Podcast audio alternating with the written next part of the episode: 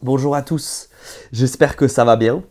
J'espère surtout que vous êtes euh, prêts à entendre Dieu nous parler et nous challenger une nouvelle fois. Et euh, aujourd'hui, j'aimerais vous parler d'un mot qui caractérise, pardon, de plus en plus nos relations et le débat public en ce moment. C'est le mot de tolérance on cherche à être tout le temps tolérant. Et on nous demande d'ailleurs de tout le temps l'être. Que ça soit en acceptant que des gens aux opinions divergentes s'expriment et parlent ensemble, ou que ça soit de euh, respecter par exemple les pronoms par lesquels les gens choisissent eux-mêmes de s'identifier. Tout dans notre société en ce moment nous pousse vers euh, un discours de tolérance. Le problème avec ça, et pour tout le monde c'est le même, c'est tolérant oui, mais jusqu'à quel point? Parce qu'il arrive un moment où il faut se diviser. Par exemple, le mouvement féministe s'est retrouvé dans ce, dilemme récemment avec la question des personnes transgenres. Sont-elles des femmes? Si des hommes peuvent être des femmes, alors qu'est-ce que ça veut dire être femme? Qu'est-ce que ça veut dire le combat féministe? Et ça, c'est par exemple quelque chose qui a entraîné une grande division. Mais ça, c'est vrai pour tous les mouvements, pour toutes les convictions. Parce qu'on est toujours dans cette tension entre tolérance et division jusqu'à quel point on tolère et quand est-ce qu'on se divise? Et l'Église, elle n'échappe pas à ce dilemme. Sur quoi doit-on être capable, nous, de nous unir et de tolérer nos divergences? Et est-ce qu'il y a des choses sur lesquelles on ne peut pas faire de compromis qui sont tellement importantes que si on, se compromettait là, sur, sur ça, en fait, on dénaturerait nos croyances, on dénaturerait ce que c'est que le christianisme? C'est pas si simple, n'est-ce pas? Et puis, il y a surtout le fait que parfois on se divise pour rien. Et c'est une accusation assez systématique euh, de, euh, des théologiens catholiques envers euh, nous les protestants, quand ils voient la multiplicité de ce qu'on appelle les dénominations, les différentes, on va dire, sortes ou familles de protestants qui existent. Regardez juste ce diaporama, vous voyez le nombre de familles protestantes qui existent juste dans notre pays, ça c'est juste notre pays, depuis la réforme protestante, et vous voyez que, eh ben, en 500 ans, on est arrivé à créer une belle arborescence, euh, mais du coup, ça nous pose la question de la division. Et pendant les prochaines semaines, justement, on va se pencher sur un livre de la Bible qui traite de ce sujet. Un des plus petits livres de la Bible, c'est l'Épître de Jude. Et vous pouvez déjà commencer à le chercher dans vos Bibles. Pour le trouver, c'est très simple. Vous commencez par la fin, vous avez Apocalypse, et puis la double page qui est avant, eh ben c'est le livre de Jude. Alors le livre de Jude, aujourd'hui, il va nous aider à répondre à deux questions. Si on se divise, pourquoi? Pourquoi se diviser? Et puis la deuxième question, si on était amené à se diviser, mais comment on fait ça? Et je vous propose donc de commencer à lire Jude, euh, verset 1 à 4.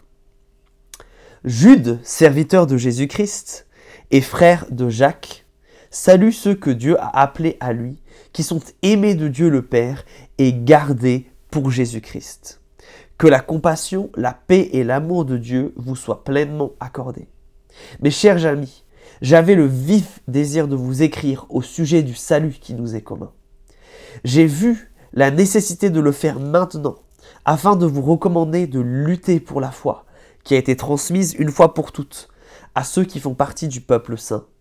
Car des hommes dont la condamnation est depuis longtemps annoncée dans l'Écriture se sont infiltrés parmi nous. Ce sont des impies qui travestissent en débauche la grâce de notre Dieu, en reniant Jésus-Christ, notre seul Maître et Seigneur. Alors, dans ce texte, Jude va nous donner deux raisons. Deux raisons pour lesquelles l'Église peut, et je dirais même doit agir, doit se diviser. Jude nous décrit ici un problème de l'intérieur de l'Église, une pression qui vient de l'intérieur. Des gens qui enseignent des choses fausses et des choses pour lesquelles on ne peut pas avoir une forme de tolérance. Des choses où c'est nécessaire qu'il y ait division. Regardez le verset 4. Des impies qui changent en débauche la grâce de notre Dieu. Ou comme le traduit, je trouve bien mieux la sommeur, qui travestissent en débauche la grâce de notre Dieu. Le problème que soulève Jude, c'est qu'une fondation essentielle de la foi chrétienne, la grâce, est modifiée de manière subtile. Alors, qu'est-ce que c'est que la grâce?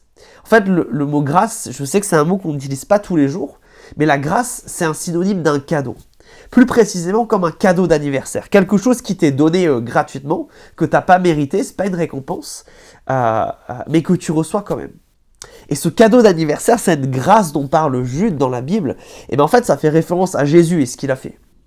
Et ces mots, ils prennent tout leur sens dans ce que nous venons de vivre à Pâques et dans ce que nous avons vécu du coup ces dernières semaines. La grâce, c'est Jésus innocent qui meurt à la place de coupable, vous et moi. Coupables, nous le sommes, parce que vous et moi n'arrêtons pas de commettre le mal. Le mal contre Dieu, le mal contre les autres, et le mal contre ce monde que Dieu a créé. Du plus petit mensonge à la plus haute trahison. Toutes nos fautes constituent une sorte de déclaration de guerre à Dieu et au monde qu'il voudrait voir sur terre. Et si Dieu, vous savez, il est juste, et quelqu'un de juste, eh ben, ça doit punir le mal, ça doit punir les coupables. Et cette punition, c'est la mort. Mais la grâce de Dieu, justement, c'est le fait que Dieu nous aime tellement qu'il a prévu un moyen pour qu'on s'en sorte. Dieu préfère mourir lui-même que de nous laisser expérimenter la mort que nous méritions à cause de nos péchés. Rendez-vous compte, c'est ça la grâce. Dieu innocent qui meurt pour des coupables. Dieu nous aime tellement que par la mort de Jésus, à notre place, il annule la dette de nos péchés et nous libère de leur pouvoir. Tous nos péchés passés, présents et futurs sont pardonnés. Et ça, mes amis, c'est quand même une super nouvelle. Mais voilà le dilemme, le problème que Jude soulève.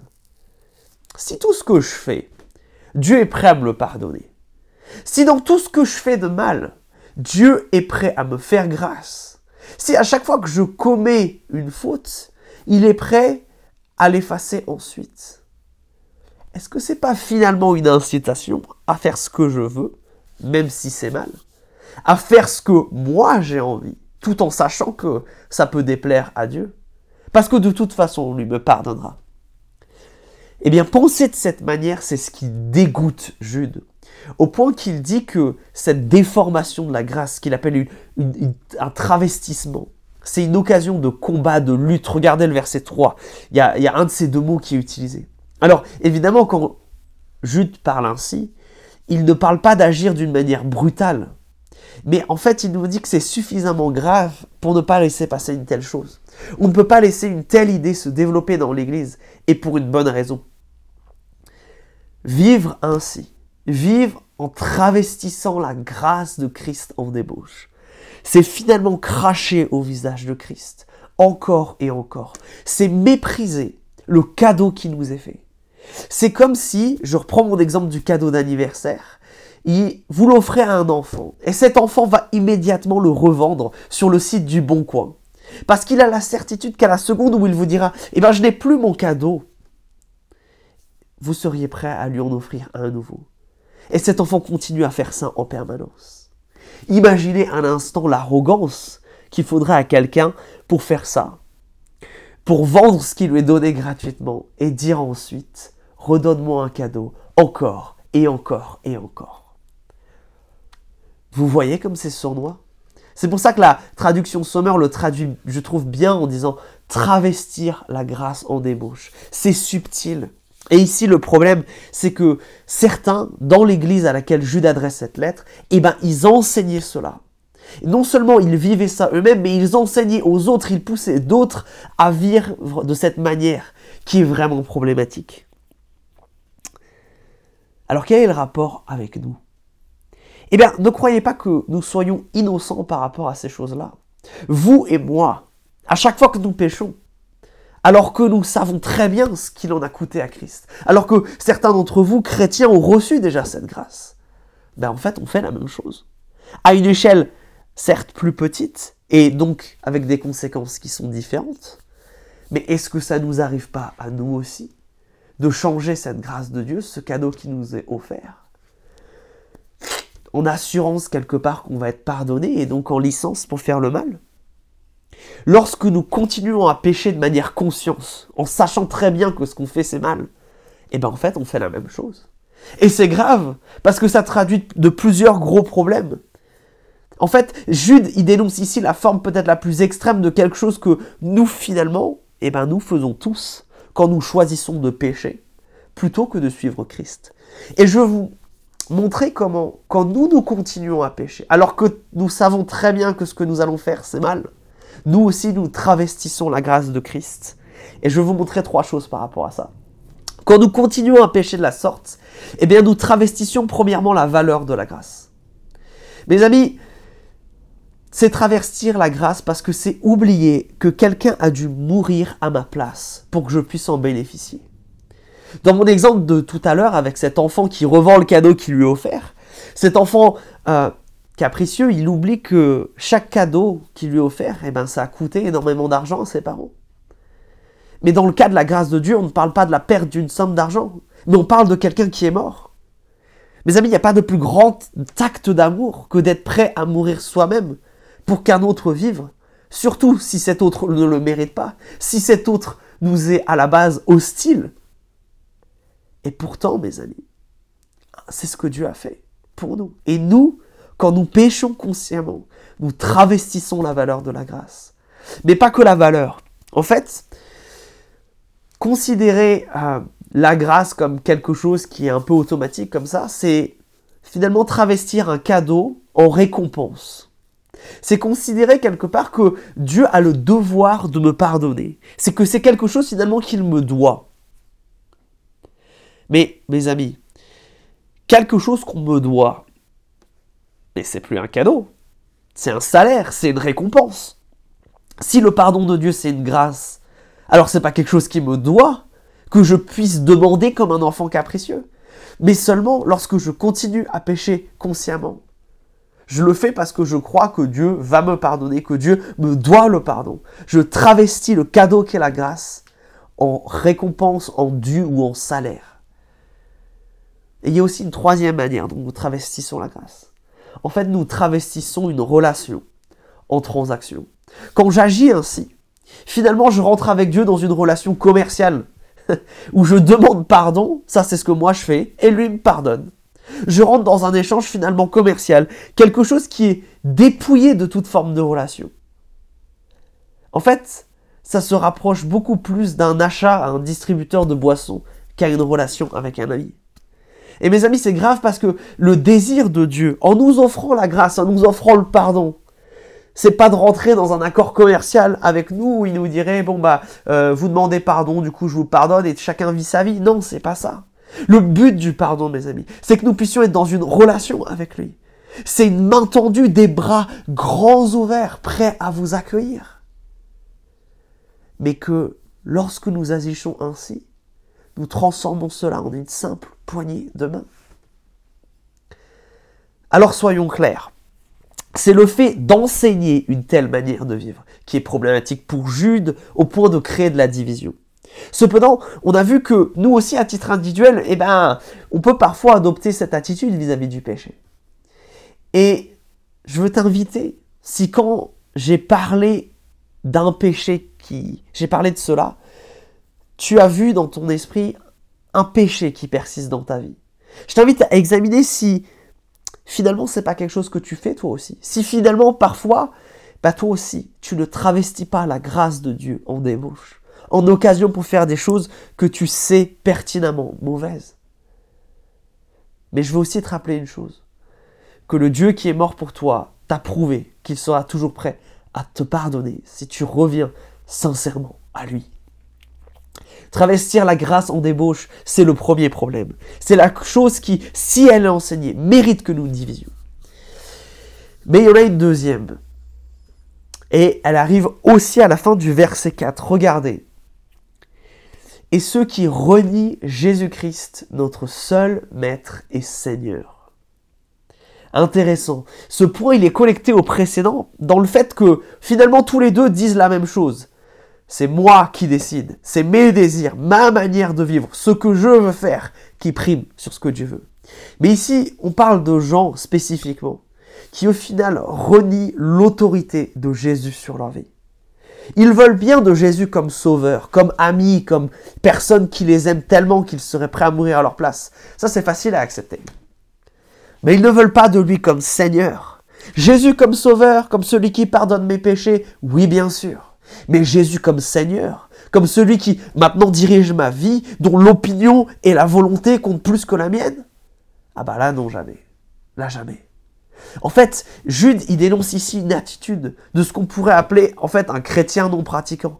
Quelqu'un qui se dit chrétien, qui choisit de s'identifier comme tel, mais qui refuse de laisser le contrôle à Jésus, de lui laisser finalement le gouvernail de la barque de sa vie. Et ça, c'est dramatique, mes amis. C'est dramatique à deux titres. Premièrement, en fait, ça serait croire en une version de la chrétienté qui n'existe pas. Je ne peux pas avoir Jésus comme sauveur et c'est tout. Non, ça marche pas comme ça. Une relation avec Jésus, elle se définit avec Jésus comme sauveur et Jésus comme Seigneur.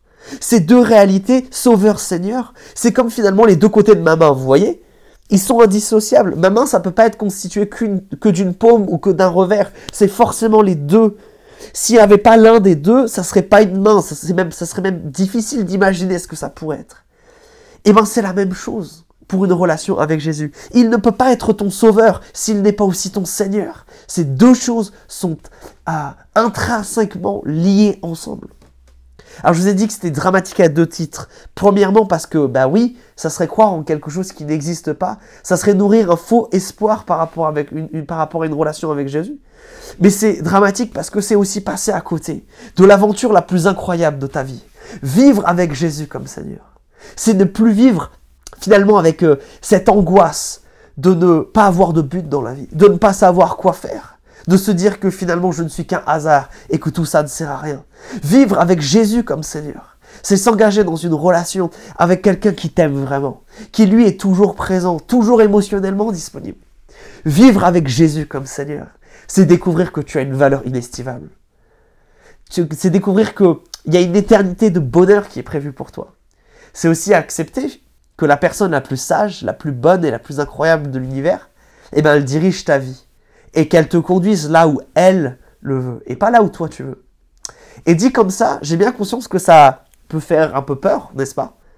Mais si je te dis que cette personne, elle t'aime tellement qu'elle a accepté de mourir pour toi, tu aurais tort de ne pas lui laisser le contrôle. Et enfin, Jésus nous dit qu'elle finalement est le résultat de cette vie avec lui, de l'avoir pour Seigneur. Dans Galates 5, voilà ce ce qu'on nous décrit comme étant le fruit d'une relation avec Dieu. L'amour pour les autres, vraiment véritable, et pour Dieu évidemment. La joie, la joie d'avoir une espérance, d'avoir un but dans la vie. La paix avec Dieu et avec les gens. La patience, la bonté et la bienveillance. La foi, la douceur et la maîtrise de soi. Et Paul, qui écrit Céline dans Galates 5, dit, en plus, il n'y a vraiment aucune loi qui pourrait être contre ça. Il n'y a personne qui, qui dirait que ces choses-là sont mauvaises. Mais en n'ayant pas Jésus comme Seigneur, on passe à côté de ça. Eh bien, Jésus donc reconnu et apprécié comme sauveur, mais aussi comme Seigneur, voilà les enseignements qui, selon Jude, doivent finalement créer l'unité entre nous, mais s'ils sont dévoyés, eh bien, conditionner la division dans l'Église et dans notre communauté. Eh bien, vous savez, expliquer les choses comme ça, nous, on aime bien le dire sur euh, ce qu'on appelle l'une de nos dix caractéristiques, qui est l'unité dans la diversité. Regardez. Vous voyez ces trois cercles? C'est les trois choses sur lesquelles on peut se diviser. Nos opinions d'abord, ce que chacun de nous pense individuellement. Ensuite, nos convictions. Et nos convictions, c'est généralement des opinions, mais qu'on a pris le temps de rechercher un petit peu dans la Bible on a un peu regardé ce que la Bible disait à ce sujet-là et on arrivait à des conclusions différentes en étudiant la Bible. Et puis enfin, il y a les fondamentaux. Et les fondamentaux, c'est ce qu'on vient de dire. Jésus-Christ, Sauveur et Seigneur. Et bien ici, à Vertical, on croit que ça, là, ces fondamentaux, c'est ce qui doit conditionner notre unité et c'est ce qui doit aussi mettre la limite à la division. C'est-à-dire que pour ces choses-là, mes amis, nous devons être, entre guillemets, féroces comme des lions. Et ça, c'est vachement important. Si je me mettais à prêcher, moi qui prêche ce matin, quelque chose qui serait contraire à ça, vous devriez me couper le micro et venir discuter dans le fond de la salle immédiatement avec moi. Mais pour tout le reste, pour toutes ces autres convictions, pour toutes ces autres opinions, nous devons faire preuve d'amour. Et je dis d'amour et pas de tolérance, parce que le concept de tolérance, il n'est pas biblique. Il est trop faible pour la Bible. La Bible ne nous appelle pas juste à nous tolérer les uns les autres, à accepter la présence et l'opinion de ceux qui euh, ne pensent pas comme nous. Comme par exemple sur la manière dont les dons spirituels doivent être exercés, sur la manière et le rythme avec lequel on doit prendre la sainte scène, l'horaire du culte, ou des choses que sais-je comme le, le calvinisme par exemple. Non, Christ nous appelle à rester unis et à nous aimer. C'est bien plus fort que ça. Mais ce qui est malheureux, mes amis, c'est que bien souvent nous nous écharpons sur des doctrines et des convictions qui sont secondaires, secondaires surtout aux yeux de Dieu. Et nous choisissons de nous désunir là où Dieu finalement voudrait que nous soyons unis. Nous choisissons de nous diviser pour des choses secondaires, alors que Dieu voudrait qu'on puisse se rassembler sur l'essentiel. Mais le pire avec ça, c'est qu'en fait, on plonge tête baissée dans, en plongeant, tête baissée dans ces débats secondaires, nous détournons nos yeux de l'essentiel, de vivre une vie qui ne transforme pas la grâce de Dieu en débauche, mais qui l'honore et qui la chérit, comme finalement un précieux trésor. Nous détournons les yeux de celui que ce texte appelle Jésus-Christ, notre seul Maître et Seigneur, pour mettre sur le trône nos égaux et nos convictions personnelles. Et ce faisant, on passe à côté de l'essentiel, de vivre la vie que Christ veut que nous vivions. Et en se refermant ainsi, eh bien finalement nous oublions ce qu'on a marqué là, là, notre mission, faire des disciples de Christ qui portent du fruit, c'est-à-dire amener des gens, des hommes, des femmes et des enfants à découvrir qui est Jésus, à découvrir combien il est extraordinaire. Mais alors on vient de voir qu'il y a deux raisons majeures qui devraient euh, nous pousser à nous diviser le cas échéant. Parce qu'en fait, toutes deux, elles dénaturent finalement l'essence, la nature de ce qu'est le christianisme. Mais si ça se devait se passer, ça, comment on devrait le faire? Vous savez, euh, Machiavel, il a cette phrase où il dit que la fin justifie les moyens. Autrement dit, tant que j'arrive au résultat, qu'importe le chemin ou la manière dont je fais les choses pour y arriver. Jésus ne serait jamais d'accord avec une telle phrase. Parce que la manière dont nous faisons les choses, elle est tout aussi importante que finalement le résultat.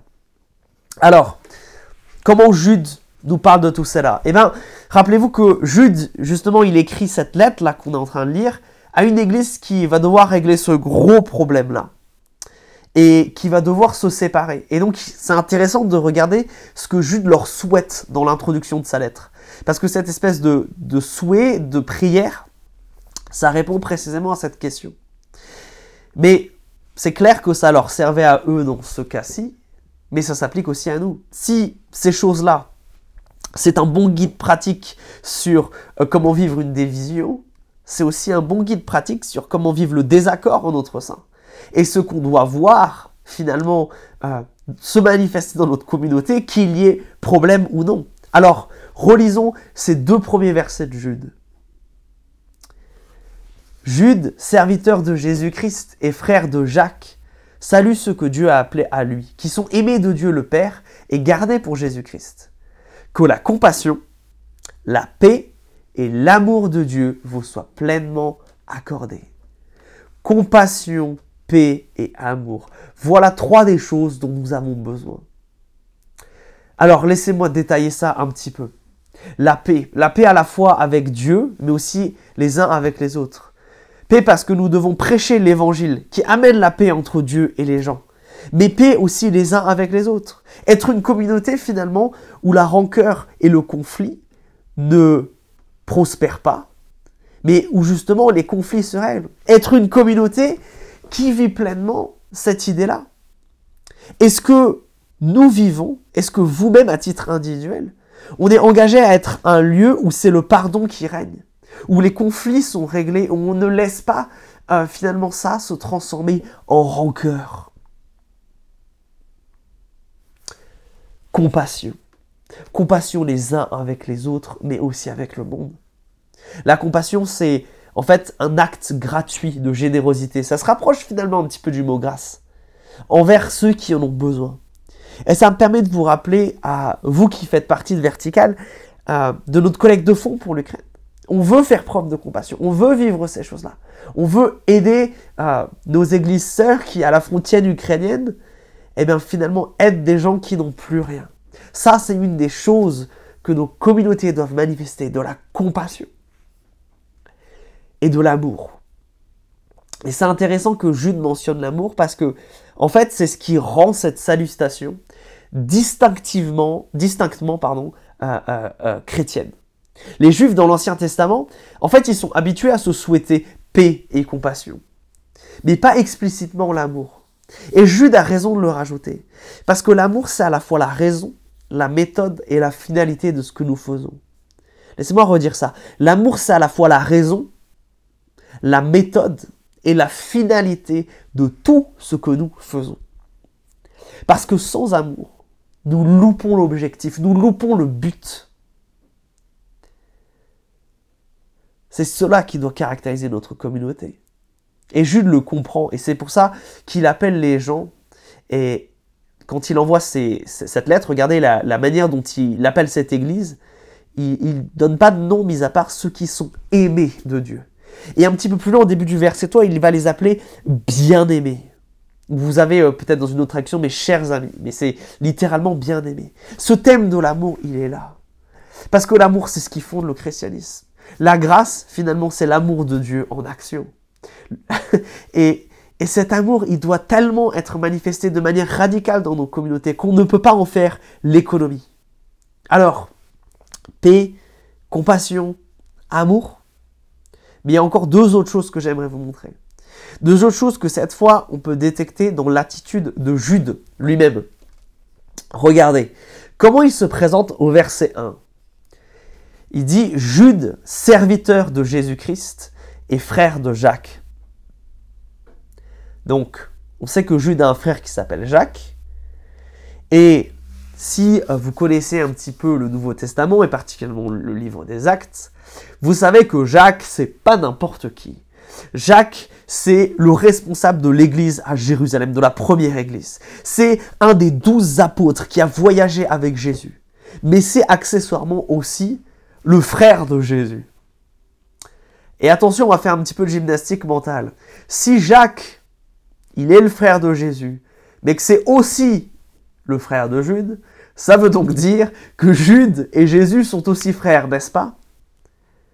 Mais est-ce que c'est ce que Jude met en avant? Regardez, il ne dit pas ici Jude, frère de Jésus. Il dit Jude, serviteur de Jésus. Intéressant. Jude aurait toutes les raisons de dire euh, Écoutez-moi, euh, moi je sais ce que c'est que le christianisme, c'est entre autres mon frère qui l'a inventé, donc je connais, vous feriez mieux de m'écouter, je suis le frère de Jésus, et ma crédibilité, elle vient de là. Non. Jude, c'est incroyable, considère Jésus premièrement comme son Seigneur et pas comme son frère.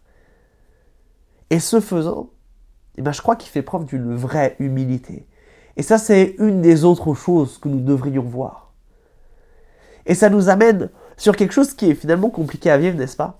Être humble être une communauté de gens qui sont humbles, même dans les cas où on a 100% raison et l'autre a 100% tort. Parce que c'est ce qui se passe ici.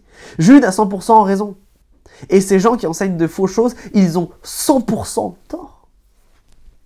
Mais pourtant, regardez la manière avec laquelle il amène tout ça. Avec humilité.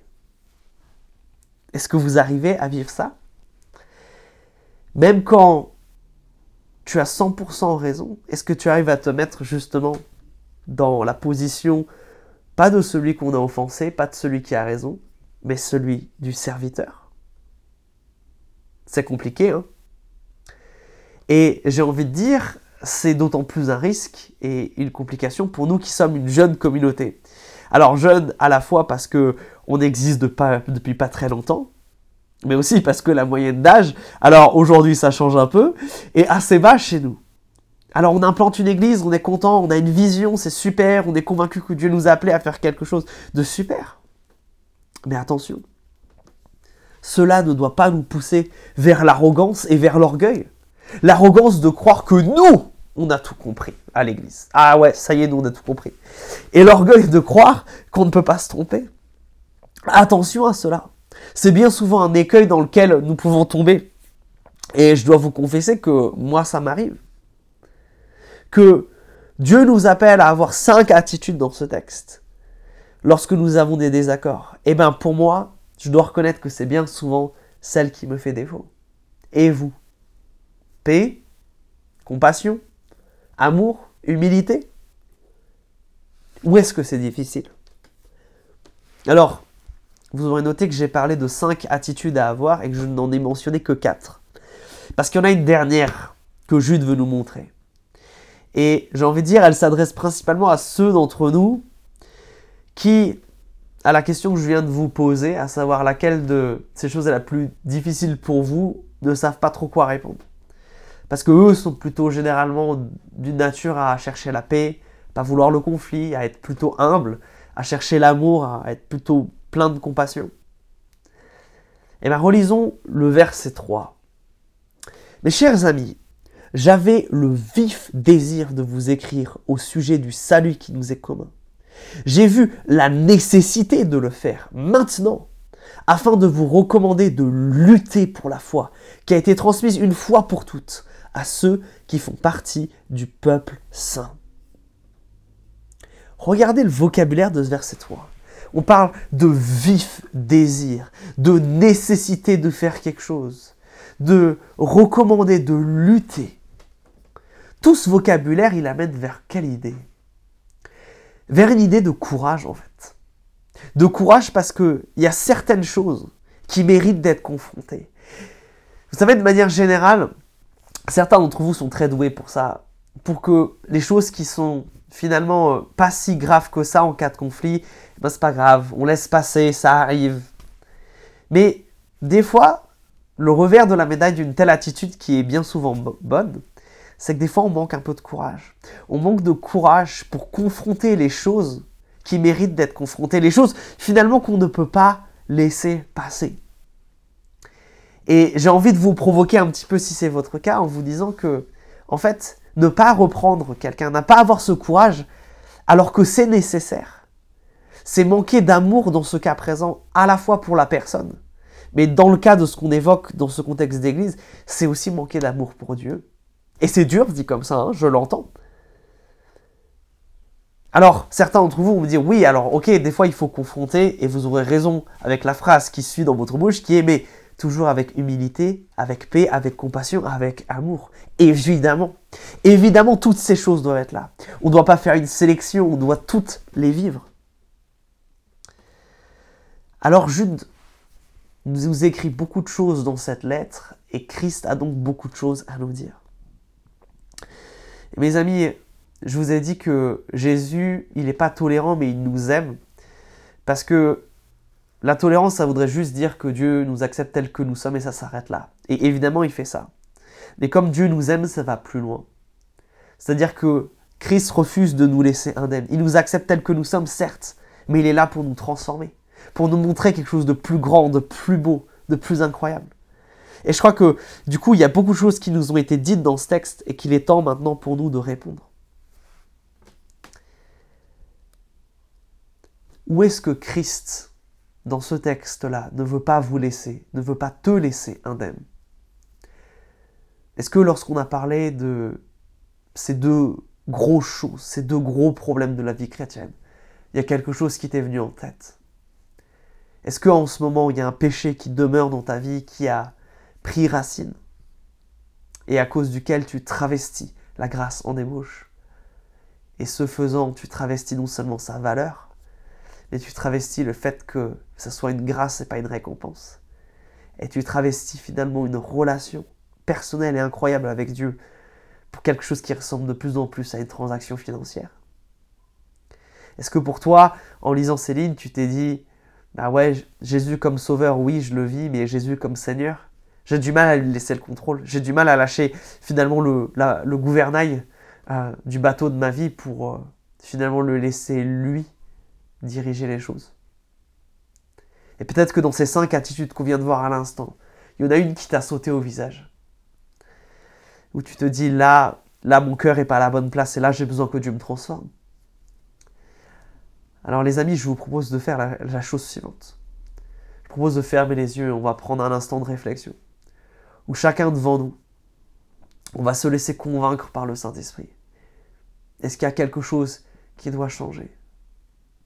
On va prier individuellement dans nos cœurs pour ça. Et après, on va se lever Et on va chanter, mes amis. Chanter justement qu'on veut que ça, ça change. Qu'on veut que ça soit la manière dont Jésus voit le monde et voit notre relation avec lui qui doit primer. Que Jésus-Christ, ça doit être notre Seigneur, que c'est lui que nous voulons suivre. Pas notre chair, pas nos propres désirs, mais Jésus-Christ seul. Alors prions.